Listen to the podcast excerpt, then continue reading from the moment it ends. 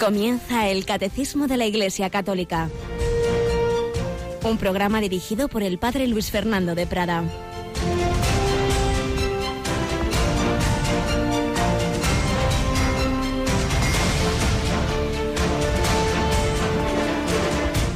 Alabados sean Jesús, María y José. Muy, muy buenos días, muy querida familia de Radio María en España y en el mundo entero porque son muchos los ecos que nos llegan de oyentes que a través de Internet, las nuevas tecnologías, nos siguen en otros continentes, particularmente en el americano, tanto en el norte, que muchas personas de habla hispana, como en el sur, por supuesto. No faltaría más. Y de habla hispana nuestra Mónica Martínez. Buenos días, Mónica. Good morning. Uy, esto es trampa. Buenos días, padre. Bueno, precisamente como estamos hablando de Malcolm Mayerich, o como se diga, ¿verdad? sí, sí. Ese periodista inglés que luego acabamos de contar, que ayer nos quedamos en un momento emocionante. Bueno, pues empezamos este jueves 19 de enero. Recordamos que siempre el jueves es un día para dar gracias especialmente por el gran regalo de la Eucaristía unido al del sacerdocio, que hace presente esa Eucaristía, que hace presente el perdón del Señor, unido al mandamiento del amor fraterno, un recuerdo de que lo que Dios ha unido no lo separa el hombre, que quiero decir que Jesús instituyó en la misma última cena la Eucaristía y nos dio el mandamiento nuevo del amor. Por tanto, no podemos salir de comulgar y estar poniendo verde al prójimo o pasar de los pobres y de los enfermos. Eucaristía, caridad, acción de gracias por la prolongación del pastoreo de Cristo a través del sacerdocio, el sumo sacerdote que es el obispo, el obispo de Roma que es el sucesor de Pedro, el Señor ha dejado bien establecida en su iglesia esa continuación de su presencia, de su pastoreo, de su perdón, de su misericordia.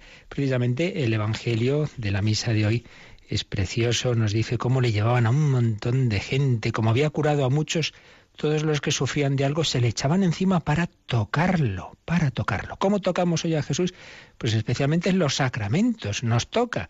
Al convulgar recibimos ese cuerpo de Cristo. Al confesar, esas manos del sacerdote sobre nuestra cabeza son la prolongación de las manos de Jesucristo. Por supuesto, al recibir la unción de enfermos, es el Señor que nos va ungiendo. Y ya sabéis que no es la extrema unción para cuando uno ya está agonizando. También puede, puede y debe hacerse, pero que se puede recibir simplemente, pues ya eso, a una edad más o menos avanzada, con una enfermedad pues seria o antes de una operación, pues, pues ya sabéis que se ha ido eh, extendiendo el hacer incluso celebraciones comunitarias de la unción en las parroquias y obviamente quienes asisten a ellas pues no están moribundos como es natural. Pues sí, son medios en que el Señor nos va tocando, va prolongando su misericordia. Pues vamos a, a ver, a seguir viendo, ya casi acabando, cómo esa misericordia llegó al extremo en la pasión de Cristo, cómo el Señor nos amó desde la cruz y cómo estamos llamados a incorporarnos también nosotros a ese sacrificio, que es el punto que vamos a ver hoy. Pero antes estábamos, como decía antes, recordando la conversión de este periodista inglés, Malcolm Mayeris. Vamos a ver hoy cómo termina esa bella historia.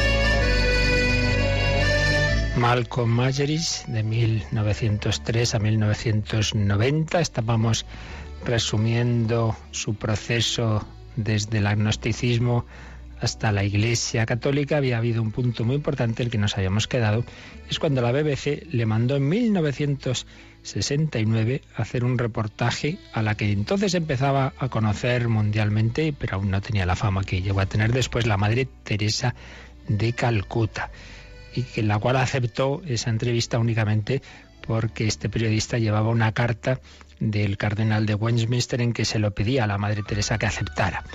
Y entonces la Madre respondió, bien, hagamos algo hermoso para Dios. Y entonces van al lugar, a una de las casas, la Nirmal Haidi, de la Madre Teresa, que había sido un antiguo templo hindú, que ahí trabajaban en aquel momento las misioneras de la caridad y, ay Dios mío, todos los camarógrafos, todos los, todo el equipo técnico desilusionado. Los medidores de luz desaconsejaban la grabación por falta de luminosidad en ese viejo edificio. ¿Qué hacemos? Que sí, que no, pues no, no se puede rodar, va a quedar mal. Pero al final ganaron los partidarios del rodaje. Se llevó a cabo y estalló la sorpresa, porque revelado el material fotográfico y, de vídeo, saltó a la vista que las tomas interiores resultaban más perfectas que las del exterior y que el rodaje en otros lugares de Calcuta oscuros no era satisfactorio como si había sido el de ese lugar donde estaba la Madre Teresa. Malcolm, que en aquel momento aún no era creyente, maravillado, explicaría después. Cuando la película fue revelada, aquellas tomas aparecieron bañadas con una maravillosa luz que según el, cameraman Ken Macmillan no podía ser descrita en términos terrenales. Y sin embargo, allí está, en la película y en las fotografías fijas tomadas. Para mí, la explicación de todo esto es clara. Sin ninguna duda, la felicidad, la expresión de amor es luminosa, y eso es lo que pretende manifestar con los halos que figuran en torno a las cabezas de los santos en las representaciones antiguas de ellos. La cámara había captado esta luminosidad sin la cual la película no se habría impresionado, como el propio cameraman comprobó cuando usó el mismo material en circunstancias semejantes, pero sin conseguir el mismo efecto. Cuando se presentó ya este reportaje en la BBC, con los telespectadores, Malcolm se sinceró y dijo, creo que filmamos por primera vez un milagro fotográfico.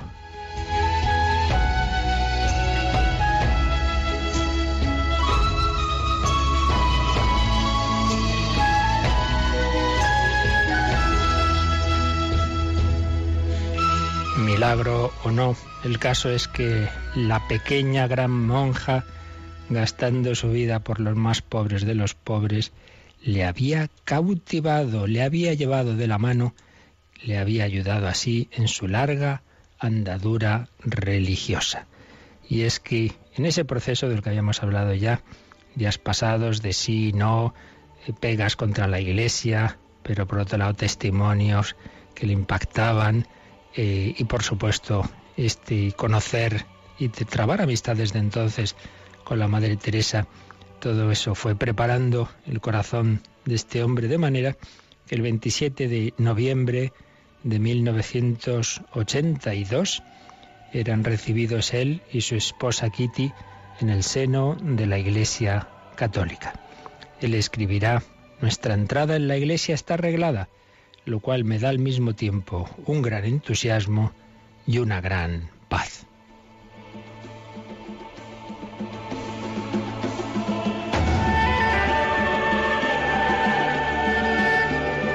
Y escribió también, he encontrado un lugar de descanso en la Iglesia Católica.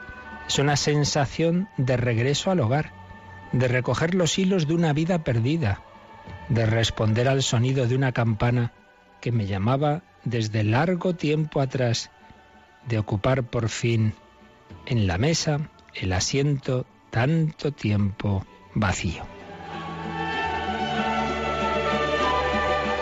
Palabras que sin duda recuerdan a uno de los más antiguos y conocidos conversos, San Agustín. Nuestro corazón está inquieto hasta que descanse en ti. Unos años después, 1987, Malcolm Majeris explicaba. Ahora tengo 84 años. Soy un octogenario que ha hecho muchas cosas que no debería haber hecho. Ahora vivo cada día sabiendo que mi vida acabará pronto y como Miguel Ángel al final de sus días puedo decir, he amado a mis amigos y a mi familia, he amado a Dios y a su creación, he amado la vida y ahora amo la muerte como su término natural, sabiendo que aunque la cristiandad pueda terminar, Jesucristo vive.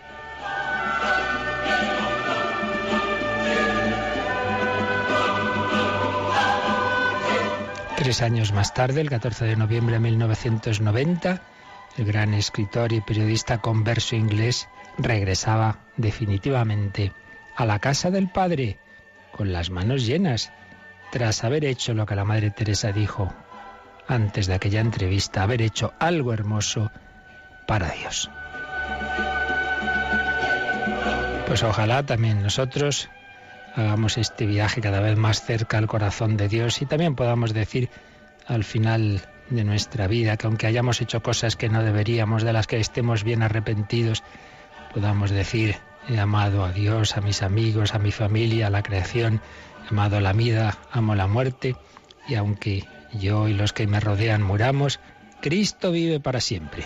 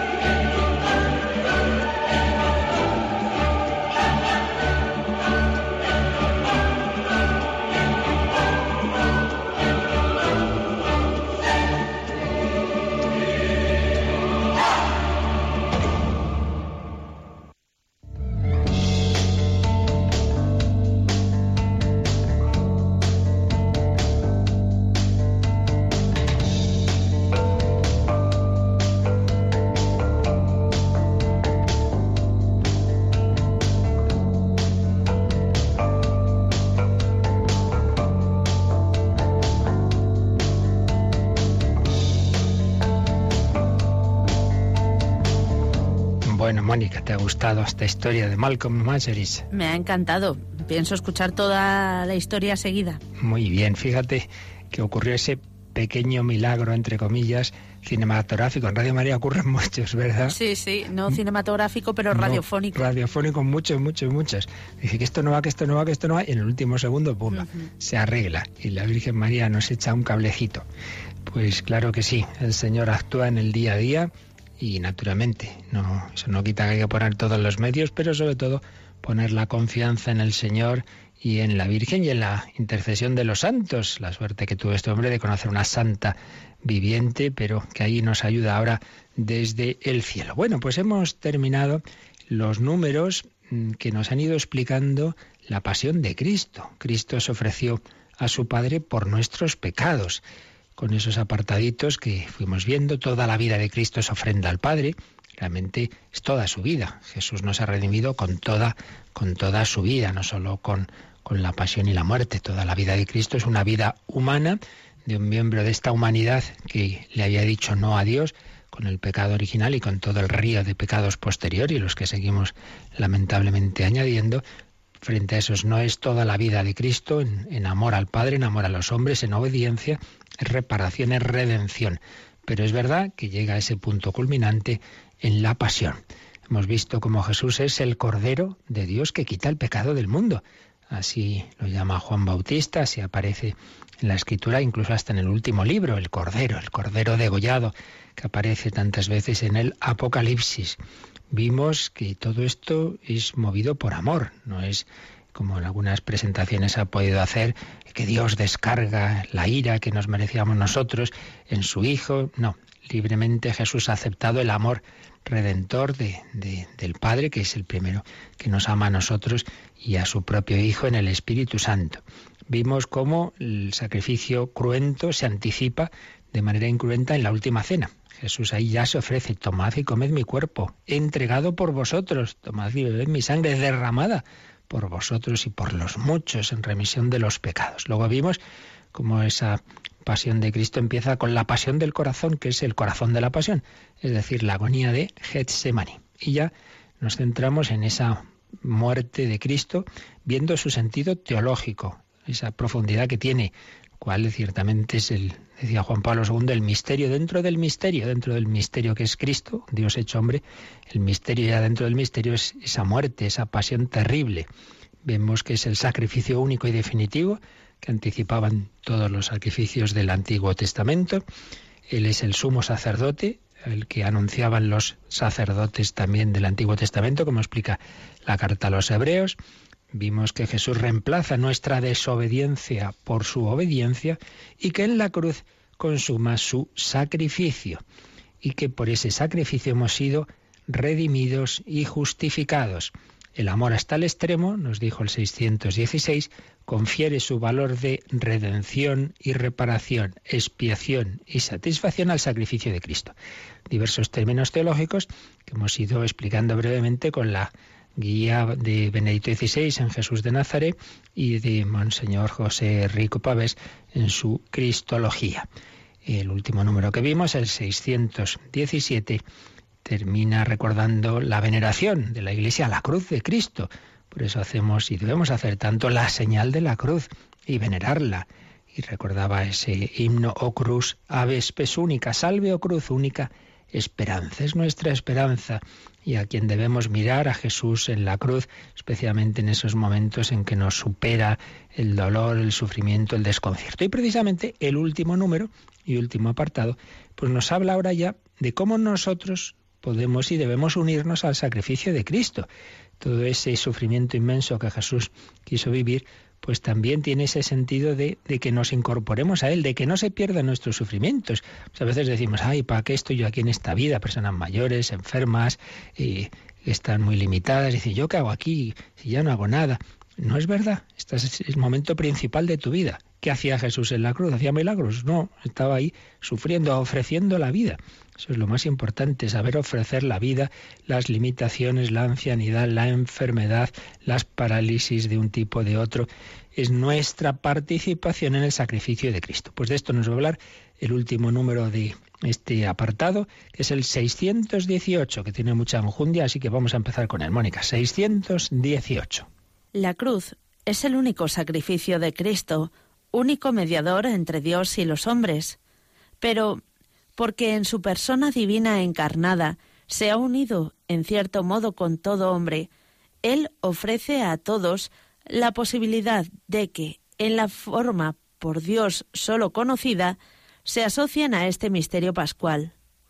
Él llama a sus discípulos a tomar su cruz y a seguirle, porque Él sufrió por nosotros, dejándonos ejemplo para que sigamos sus huellas. Él quiere, en efecto, asociar a su sacrificio redentor a aquellos mismos que son sus primeros beneficiarios.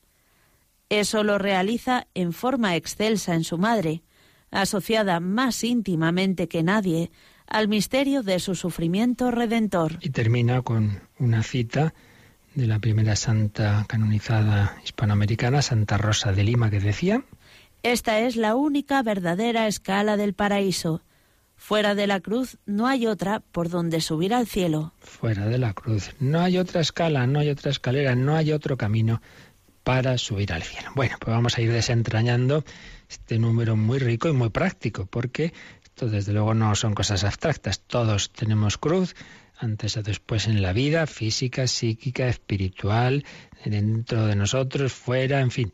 Y, por eso es tan importante no desaprovechar todo eso, no que es, mm, lo que haga sea renegarnos y amargarnos la vida, sino al revés, que lo aprovechemos. Empieza recordando el catecismo, que ya lo había dicho antes, que realmente el único sacrificio que nos redime es el de Cristo en la cruz, es el único mediador entre Dios y los hombres. Pero que sea el único sacrificio no quiere decir que en ese único sacrificio no se pueda participar.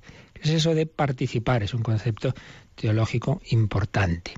Vamos a poner un, ejemplo. Hay una fuente y de la que brota mucha agua, pero más abajo, eh, de ese, ese río eh, de agua, pues participamos de esa agua, la, la recibimos. Entonces, es que al participar de esa agua y dársela a otros, yo se la doy a otros, el agua que cojo de ahí, es que eh, viene de mí, no, viene, viene de la fuente, pero yo estoy, yo estoy haciendo, repartiendo, colaborando en, ese dar a los demás esa agua. La fuente es Cristo, pero Cristo siempre pide la colaboración libre de todas sus criaturas. Esto, bueno, Cristo y Dios desde la creación. Dios no ha hecho la creación el solo, pumba, le da un botón y ya sale todo, sino que cuenta unos con, para con otros y bueno, para empezar con el venir nuevas personas al mundo, pues evidentemente cuenta con la colaboración de los padres. No aparecen los niños ahí de repente por una ventana traídos por una cigüeña. Pues ya sabemos que no es así. Y esto en todo. Y la Eucaristía, pues normalmente a veces hay un milagro y la da un ángel a los niños de Fátima. Sí, pero eso es un milagro. Lo normal es que te la dé un hombre como los demás, pero al que Cristo ha consagrado normalmente como sacerdote, aunque también puede darla, como sabemos, otras personas, pero en cualquier caso con esa colaboración de un ministro. Pues bien, también lo que Jesús hizo en la cruz eh, quiere que participemos de, ese sacrificio suyo, también no solo haciendo cosas, no solo predicando, no solo ejercitando la caridad, sino también uniendo ahí nuestros sufrimientos, nuestros sacrificios, nuestras penitencias, pero sobre todo ese propio sufrimiento que viene y que llega al culmen también en el momento último de nuestra muerte. A ese único sacrificio de Cristo estamos llamados a unirnos. ¿Y cómo podemos unirnos? Entonces nos dice el, catecismo, aparte de recordar una frase de San Pablo de que Cristo es el único mediador entre Dios y los hombres, 1 Timoteo 2.5, pero luego la siguiente cita que pone es del Vaticano II, de la Gaudium et Spes 22, un texto que por cierto citaba mucho San Juan Pablo II. Dice que, Cristo, en su persona divina, hecha carne, encarnada, se ha unido en cierto modo con todo hombre. Todo hombre Incluso, incluso el que no lo sabe, incluso el no cristiano no bautizado, aunque no lo sepa, eh, Cristo se ha unido a él, en cierto modo, por haberse hecho hombre y porque es una persona divina y, nos mete a todos ahí un poco en su cabeza. Es verdad que esa unión no será clara, fuerte y explícita hasta que se produzca el bautismo.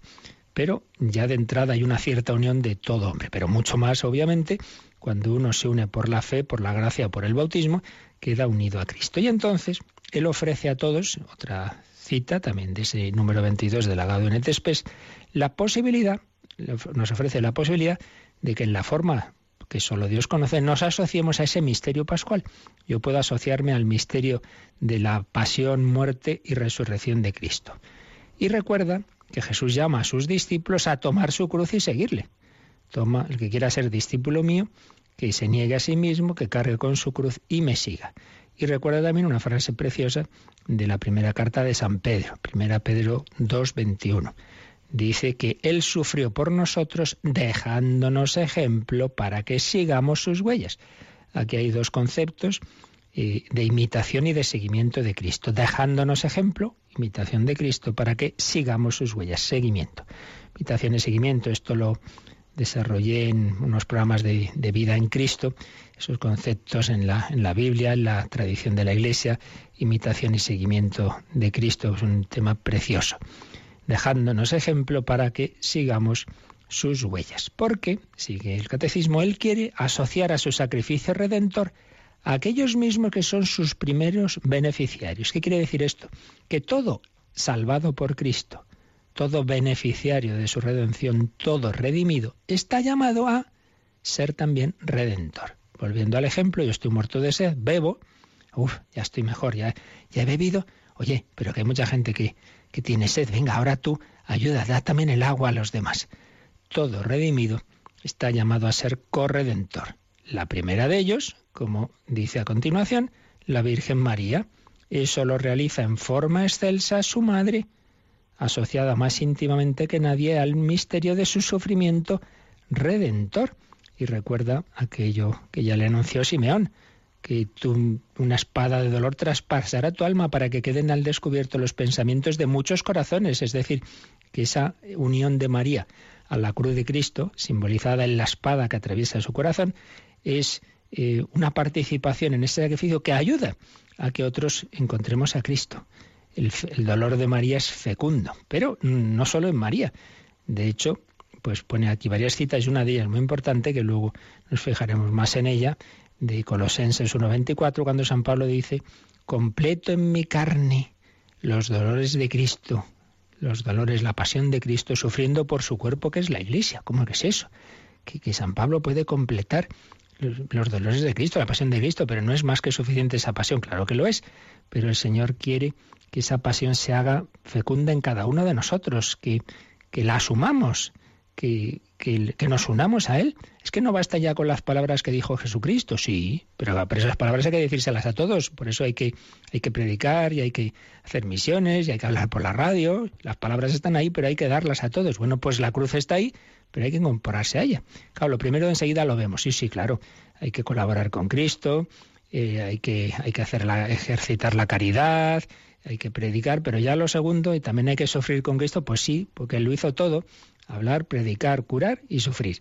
Pues también nosotros estamos llamados a unidos a Él y con la gracia suya y, y en la medida en que Él nos llama, no porque a mí me da la gana, no así yo decido voy a hacer esto y lo otro, no, pues a lo que Dios te llame y no se trata de hacer barbaridades, ah, pues entonces yo voy a empezar a, hacer no sé qué penitencias hasta que me muera. No, hombre, no. Tiene que ser siempre con un discernimiento de a qué te llama el Señor. Y finalmente, pues esa cita de Santa Rosa de Lima, que toda su vida, la verdad es que fue muchísimo, muchísima cruz, pero que la vivía con, con la alegría porque se daba cuenta de lo que aquí nos ha dicho, que es que es el camino para ir al cielo. Ya lo había visto San Pablo también, ¿no? Me alegro, me alegro de sufrir, lo dice en varias ocasiones, también dice, no hay comparación entre los sufrimientos de esta vida y la gloria que nos espera. Bien, y luego en los números marginales, que nos ayudan siempre a relacionar unos temas con otros y a profundizar en lo que aquí se dice, tenemos por un lado uno, el 1368, ahora lo leeremos, que nos habla de cómo todo esto se hace presente de una manera especial en la Eucaristía. Otro número, el 1460, nos habla de la penitencia de cuando nos confesamos, cuando se impone una penitencia. Bueno, pues esa penitencia debe ser también una forma de, de, unirnos a esa reparación, a esa, a esa cruz de Cristo. Claro, muchas veces ponemos penitencias tan pequeñitas que uno dice, bueno, esto no cuesta nada. Lo suyo sería, pues hombre, que sí, que hubiera ahí un cierto elemento de algo penitencial, de algo que te cueste y que lo incorpores a esa reparación de Cristo. También el 307 nos habla de cómo Dios en su providencia nos va gobernando, pero sirviéndose a unos con respecto de otros, lo que en su día vimos de lo que se llaman las causas segundas. Dios eh, gobierna el mundo, pero sirviéndose de causas segundas con las cuales va eh, haciendo una, determinados efectos, pero no de una manera directa, sino a través de. El ejemplo que poníamos de que normalmente la comunión pues no, no te la trae un ángel. Bueno, que también sería una causa segunda, a fin de cuentas. Eh, no sería un hombre, sino que sería, sería otra criatura, ¿no? También el 2100 nos habla del sentido de los sacrificios y el 964 eh, profundiza en lo que hemos dicho de María corredentora. Vamos a leer primero de ellos, Mónica, el 1368, el 1368, que es un, es un número que está en la tercera parte del perdón, en la segunda parte del, catecismo, la parte de la liturgia, la parte de los sacramentos. Entonces nos habla del sacramento de los sacramentos, la Eucaristía, que es el sacrificio, sacrificio de Cristo y de la Iglesia. Lo leemos. La Eucaristía es igualmente el sacrificio de la Iglesia. La Iglesia, que es el cuerpo de Cristo, participa en la ofrenda de su cabeza. Con él, ella se ofrece totalmente se une a su intercesión ante el Padre por todos los hombres. En la Eucaristía, el sacrificio de Cristo se hace también el sacrificio de los miembros de su cuerpo. La vida de los fieles, su alabanza, su sufrimiento, su oración y su trabajo se unen a los de Cristo y a su total ofrenda, y adquieren así un valor nuevo. El sacrificio de Cristo, presente sobre el altar, da a todas las generaciones de cristianos la posibilidad de unirse a su ofrenda. Y luego en letra un poquito más pequeña añade una nota, digamos, de tipo histórico-artístico, pero que incide en la misma idea. En las catacumbas, la Iglesia es con frecuencia representada como una mujer en oración, los brazos extendidos en actitud de orante, como Cristo que extendió los brazos sobre la cruz. Por Él, con Él y en Él la Iglesia se ofrece e intercede por todos los hombres. Pues la verdad es que es un número precioso y muy provechoso para vivir bien la Santa Eucaristía. Sacrificio de Cristo, sacrificio de la Iglesia, orad hermanos para que este sacrificio mío y vuestro sea agradable a Dios Padre Todopoderoso. La Iglesia es el cuerpo de Cristo. La Iglesia prolonga a su Señor y participa en la ofrenda de su cabeza y con él se ofrece y eso en concreto quiere decir que nos ofrezcamos cada uno, muchas veces en las retransmisiones que hacemos de las Santas Misas, particularmente las del Papa, pues cuando está un servidor lo suelo recordar, que no se asiste a la misa como quien asiste a un teatro ahí que se celebra ahí arriba, ahí están los actores y yo aquí abajo no tengo nada que ver. No, no, no, no.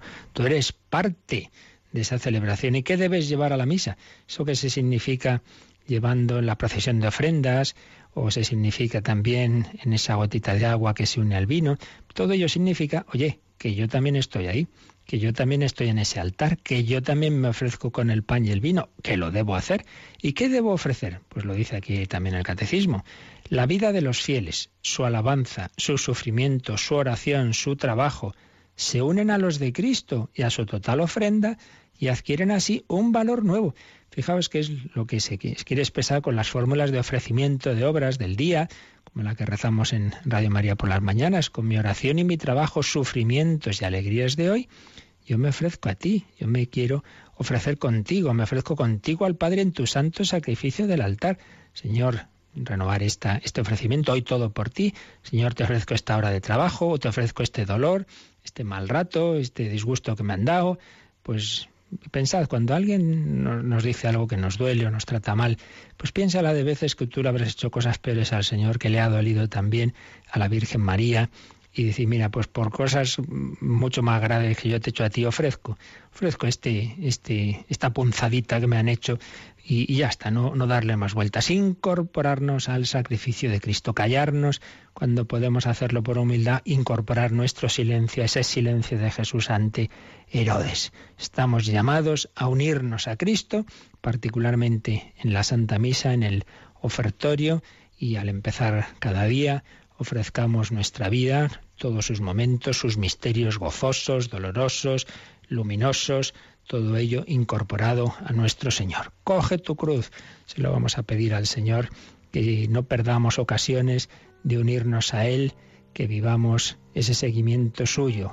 Si alguno quiere ser discípulo mío, que se niegue a sí mismo, que cargue con su cruz y me siga.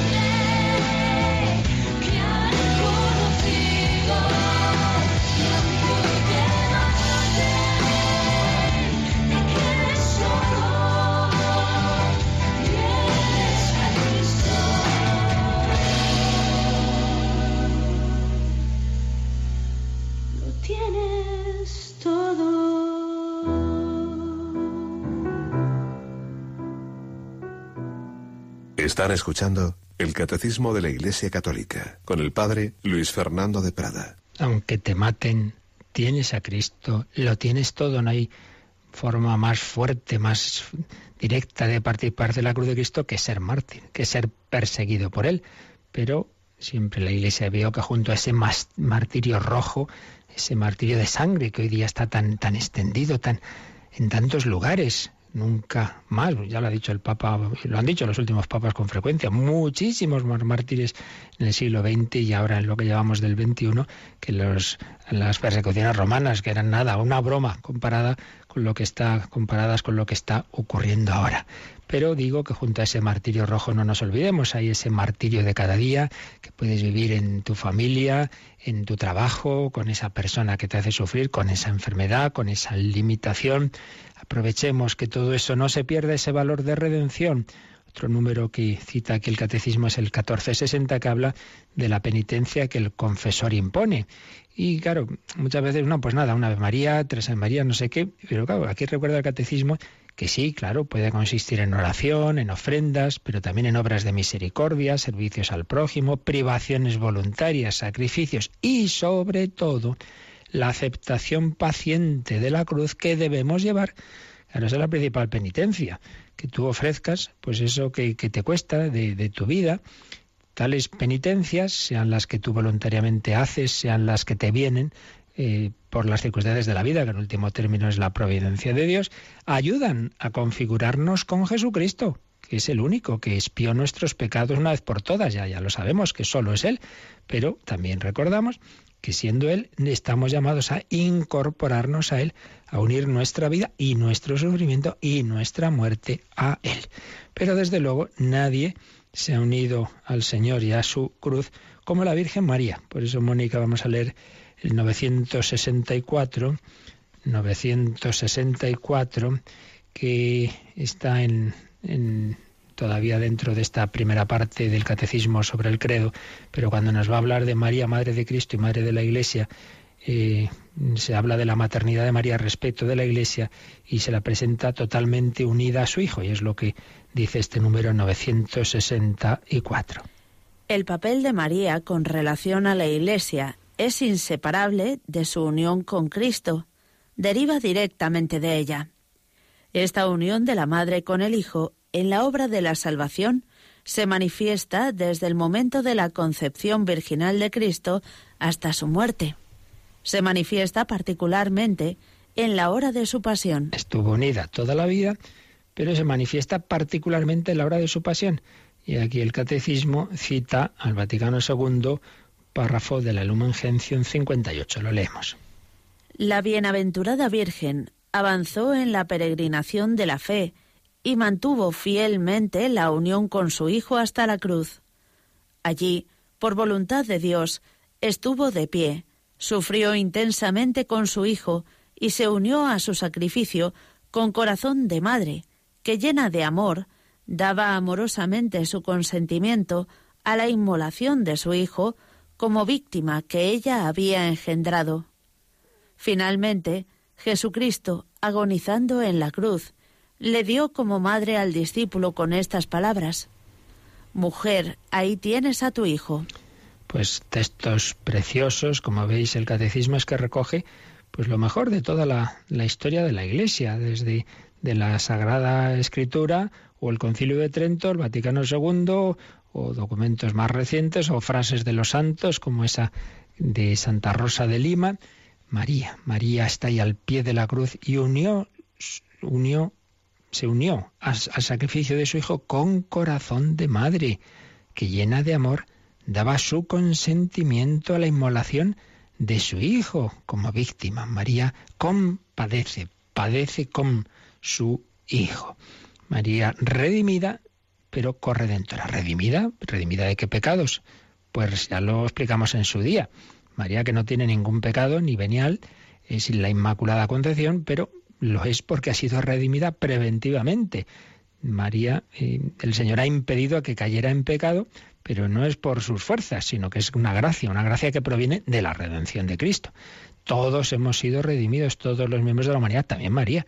La diferencia es esa, que en los demás es una redención después de que hemos caído en el pecado, después de que participamos en el pecado, al menos en el original, y en el cambio, en el caso de María, es una redención preventiva, impidiendo que caiga ni siquiera en ese pecado original. Así pues, este número nos ha hablado de esto tan importante. Estamos llamados a unirnos, a participar en el sacrificio de Cristo.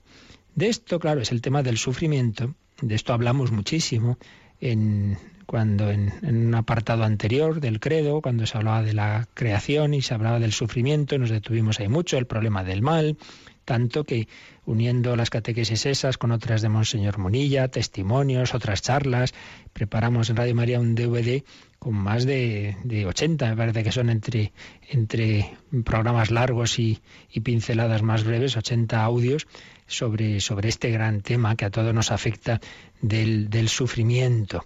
Y ahí pues podéis, lo aconsejamos que lo podáis oír, porque además hay testimonios realmente conmovedores de, de, personas que han sufrido mucho y cómo en ese sufrimiento se han, se han unido a Dios o han perdido un hijo, pero con esa fe de que, de que ha sido un camino de gloria en realidad, por la cruz a la luz. Pero vamos a aquí a resumir un poquito cosas que, como digo, salen en otros momentos, pero que son siempre importantes y prácticas, porque ¿quién no sufre en la vida? Antes o después todos tenemos cruz y es muy importante aprovecharlo. Y quería recordar un documento pontificio que se dedicó explícitamente a este tema del sufrimiento. Es una carta apostólica de San Juan Pablo II la carta Salvifici Doloris sobre el sentido cristiano del sufrimiento humano. La dirigió el Papa polaco el 11 de febrero, Día de la Virgen de Lourdes, Día de los Enfermos, 11 de febrero de 1984, al mundo entero. Es un documento muy personal de Juan Pablo II, un hombre que en toda su vida, desde pequeño, desde niño, estuvo una vida muy marcada por el sufrimiento. Sabemos que perdió de pequeño a su madre, eh, tenía un hermano y, ese hermano médico se contagia curando a enfermos, muere también. Empieza con mucha ilusión su carrera humanista y al acabar el primer año su Polonia es invadida por en Occidente por, por Alemania nazi, en Oriente por la Rusia soviética, se acaba la carrera, se tiene que poner a, trabajar en, en trabajos duros de en cantera, etcétera. Em, llega un día a casa, su padre se ha muerto de repente, prácticamente sin familia, solo en el mundo, su patria ocupada, sin estudiar lo que a él le gustaba, en fin, todo, todo un, crisol de, sufrimiento muy grande y, y, ahí pues va madurando precisamente su unión, su unión con Cristo, su unión con María y su vocación, y su vocación sacerdotal y bueno, pues se ordena en el seminario clandestino que tenía allí el cardenal Sapiella, le mandan luego a estudiar a Roma cuando vuelve, pues su Polonia está invadida por otro, dominada por otro totalitarismo, ya no es el nazi, ahora es el, el soviético, un, gobierno títere de, de, la Unión Soviética, como pasó en todos esos países del este. Y nada, ahí se, se va forjando ese sacerdote que muy joven es hecho obispo y luego, como sabemos, papa en el 78 y mm, de nuevo pues el sufrimiento, ese atentado mortal que le robó media vida y que él atribuye el no haber muerto eh, en, esas, en ese atentado pues a la intercesión de la Virgen de Fátima, 13 de mayo del 81. Bueno, pues muy poquito después, como hemos dicho, tres años después, escribe esta carta el 11 de febrero del 84, cuando había convocado un año santo de la redención. Bueno, ya se había celebrado o se estaba celebrando el año santo de la redención. ¿Por qué? Bueno, una cosa un poco simbólica. Eh, si, si, más o menos decimos, bueno, Cristo murió con 33 años, que no es que sea así exacto, pues, eh, probablemente son más años, porque sabéis que el calendario está mal, mal hecho, el cálculo de, de cuando nació Cristo y el monje que lo hizo en la Edad Media, Dionisio el Exiguo, pues puso un año y parece ser que eran como seis o siete. Realmente Cristo nació el año seis o siete antes de Cristo, ¿no? Seis o siete años antes de lo que, de lo que se calculó. Y todo parece indicar que murió en el año 30, con lo cual moriría y murió, resucitó, claro. Mm, con lo cual Jesús murió no con 36 años, sino con 36, 37. Bueno, el caso es que si se toma el, la idea simbólica de que hubiera muerto en el año 33, como muchas veces se, ha podido, había podido pensar, entonces 1983 sería un aniversario, digamos, de esa muerte y resurrección de Cristo. Entonces, en ese año se convoca un año santo de la redención, un año santo extraordinario porque uno de los temas clave de Juan Pablo II pues era esto, la redención. No nos olvidemos su primera encíclica es Redentor Hominis. Cristo es el redentor del hombre, redentor del hombre. Y en ese contexto escribe esta exhortación, esta carta apostólica preciosa, muy personal. Yo os la aconsejo porque, como tantas veces hemos dicho, los documentos de magisterio de la Iglesia no son para un momento y ya está. Hombre, a veces sí, a veces son cosas circunstanciales, pero cuando es doctrina, doctrina y no meramente disposiciones prácticas y, o pastorales de un momento, sino doctrina de fondo, bueno, pues eso sigue valiendo ahora igual que hace 30 años. Es una carta no muy larga, de ocho capítulos. Tras una introducción nos habla del mundo del sufrimiento humano, como en todo, hombre, pues hay sufrimiento de un tipo o de otro.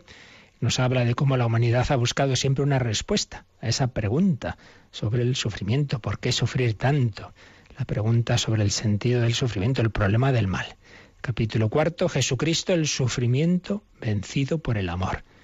Ahí Jesús ha sufrido, pero vence el amor sufrimiento vencido por el amor. Capítulo quinto, partícipes en los sufrimientos de Cristo. Lo que estamos viendo ahora, como todos estamos llamados a participar, a unirnos a la cruz de Cristo. Capítulo sexto, el Evangelio del sufrimiento. Hay una buena noticia del, del, Jesús, del Señor, para, el, para todo el mundo del sufrimiento. Capítulo séptimo, el buen samaritano. Estamos llamados, por un lado, a unir nuestro sufrimiento al de Cristo, pero también a consolar al que sufre, como el buen samaritano a ayudar. Y bueno, una conclusión. Como ya se nos ha ido el tiempo, yo creo que esto vale la pena que al menos recojamos algunas de las ideas de este gran documento, pues lo dejamos aquí y lo retomaremos el próximo día, profundizando en esta realidad consoladora. No hay sufrimiento inútil que se pierda si lo unimos a Cristo, si lo aceptamos, si lo ofrecemos, si le decimos, Señor, pues por ti, que esto sea fecundo, como María se unió y, soy hijo suyo, pues gracias también a que ella aceptó ese sufrimiento, a que ella dejó que su corazón fuera traspasado por ese puñal, por esa por ese dolor que ya le anunció Simeón. Pues damos gracias al Señor de todo ello, lo meditamos un poquito y ahora es el momento también de vuestras consultas u otras intervenciones. Participa en el programa con tus preguntas y dudas. Llama al 91 153 8550. También puedes hacerlo escribiendo al mail catecismo arroba radiomaria.es. Catecismo arroba radiomaria.es.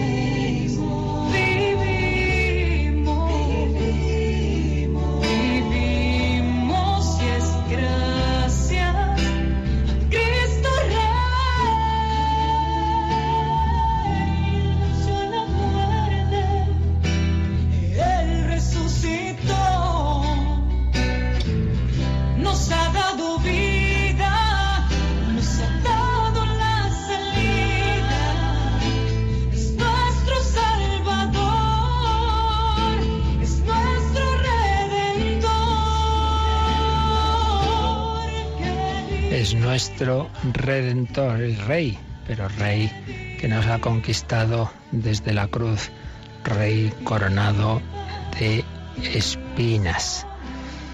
Bueno, pues teníamos un correíto una persona que dice que una hija suya le cuenta que en una conversación con compañeros de oficina uno dijo que había bautizado a su hijo porque si, le, si no, si le pasaba algo no podría enterrarlo.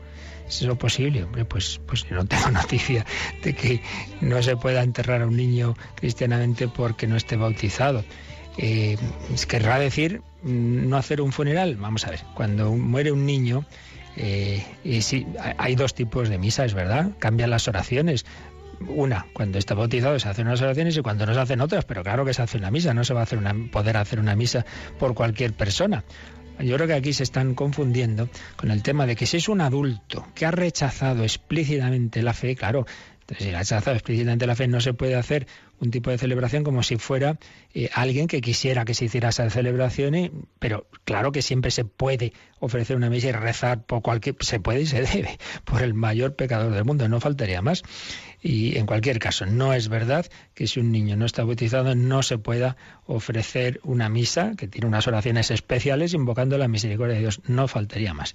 Y luego también, por lo visto, le habían dicho algo de que eh, mi abuela me envió a pagar una misa para su abuelo para que fuera al cielo y ella le dijo que, que, no, que no le diera que no tenía por qué pagar al cura. Bueno, vamos a ver, yo creo que aquí hay dos cosas. Una, eso de, decir pagar una misa para que su abuelo fuera al cielo. La misa se ofrece para pedir la misericordia de Dios, que vaya no al cielo por la misa, pues solo Dios lo sabe, la situación en que está cada persona, pero evidentemente es muy provechoso ofrecer misas por los difuntos y, y Dios sabrá. Y luego lo de pagar una misa. Vamos a ver, aquí es una, una cosa ya de la, historia de la Iglesia, cuando tantas veces sacerdotes que no tenían los pobres ni para vivir, decían, hombre, denles una limosna, por lo menos por la celebración de la misa, y para evitar abusos, normalmente se ha, se ha puesto un, un, máximo, digámoslo así, de lo que se llama del estipendio, es decir, mire, eh, no, nadie se le exija, pero también se ha dicho siempre que si alguien no puede dar esa limosna, pues, pues que por supuesto se ofrece también la misa. Y para evitar esas malas impresiones de que se está pagando en muchísimos sitios, y yo desde luego cuando fui copárroco así lo hice, eh, no, se decía de, de, usted tanto, sino ahí hay un buzón ahí fuera, usted eche lo que quiere, si no quiere echar, pues allá él. Es decir, que eso simplemente es una limosna que en la tradición de la Iglesia y para ayuda de sacerdotes, muchas veces los pobres muy desprotegidos, decía, bueno, pues, pues que sea una manera también de ayudar a su sostenimiento, pero nada más, la misa no se paga, la misa tiene un valor infinito y si uno no quiere dar esa limosna, pues, pues allá él, no pasa nada, y uno no puede, pues no puede, pues muy bien, no faltaría más, no se va a poder ofrecer misas por los pobres, solo, solo podía faltar eso. Por tanto, son típicas conversaciones de esas que, que, uno ha oído ciertas campanas y luego mezcla todo. Así que nada, no se arme líos con eso. ¿Tendríamos alguna cosa más, Mónica, de llamadas? Mónica, sí, dime. Ya estoy. Así es, muy rápidamente Jesús de Madrid que nos pregunta si ofende decir en una conversación familiar, Dios lo sabe. Pues no pienso porque tenga que ofender. Eso está incluso en la, en la escritura, ¿no? Dicho con unas otras palabras, Dios lo sabe todo, Dios sabrá, eh, son en el castellano tenemos muchísimas expresiones, claro, de una cultura marcada por la fe, muchísimas. Fijaos cómo nos despedíamos siempre, ¿no? Hasta mañana, si Dios quiere. Yo recuerdo locutores de informativos, perfectamente, me acuerdo de uno que en la sección de deportes era la última y siempre terminaba así, hasta mañana, si Dios quiere. Ya eso lamentablemente no, no se dice pero todo ese tipo de expresiones indican una cultura marcada por esa fe de que Dios está en nuestra vida, de que Dios lo sabe todo, de que Dios nos guía, de que hay una providencia. Nada, no ofende lo más mínimo. Dios lo sabe, Dios es el que sabe todo, solo Él. Nosotros pues nos quedamos en la mitad de la mitad de la mitad. Bueno, pues seguiremos próximo día retomando este tema de nuestra unión al sufrimiento de Cristo, a la cruz de Cristo, que no perdamos tantas ocasiones de, esa incorporación al, a la cruz del Señor. Eh, muchas veces lo que más duele pues son los de tipo psicológico, moral, me han dicho, me han dejado de decir, pues me han, han sido injustos. Eh, pues piensa eso, la, la mayor injusticia es haber crucificado a nuestro Señor como un malhechor. Eso sí que es injusto, como un blasfemo, como un impostor. Bueno, y el Señor cayó, el Señor lo ofreció. Pues que, digan de ti esto, lo otro, ay, es que me han juzgado mal. Y me dijo, Eso son tonterías comparado con, la, con, con, las ofensas que recibió nuestro Señor. O ya en vida, este hace milagros por, porque está con el príncipe de los demonios. Sí, hombre, ya lo que faltaba. El Hijo de Dios es Belcebú. Pues si el Señor se, se aceptó y ofreció pues todas esas injusticias, incomprensiones, hagámoslo nosotros. La bendición de Dios Todopoderoso, Padre, Hijo y Espíritu Santo, descienda sobre vosotros. Alabado sea Jesucristo.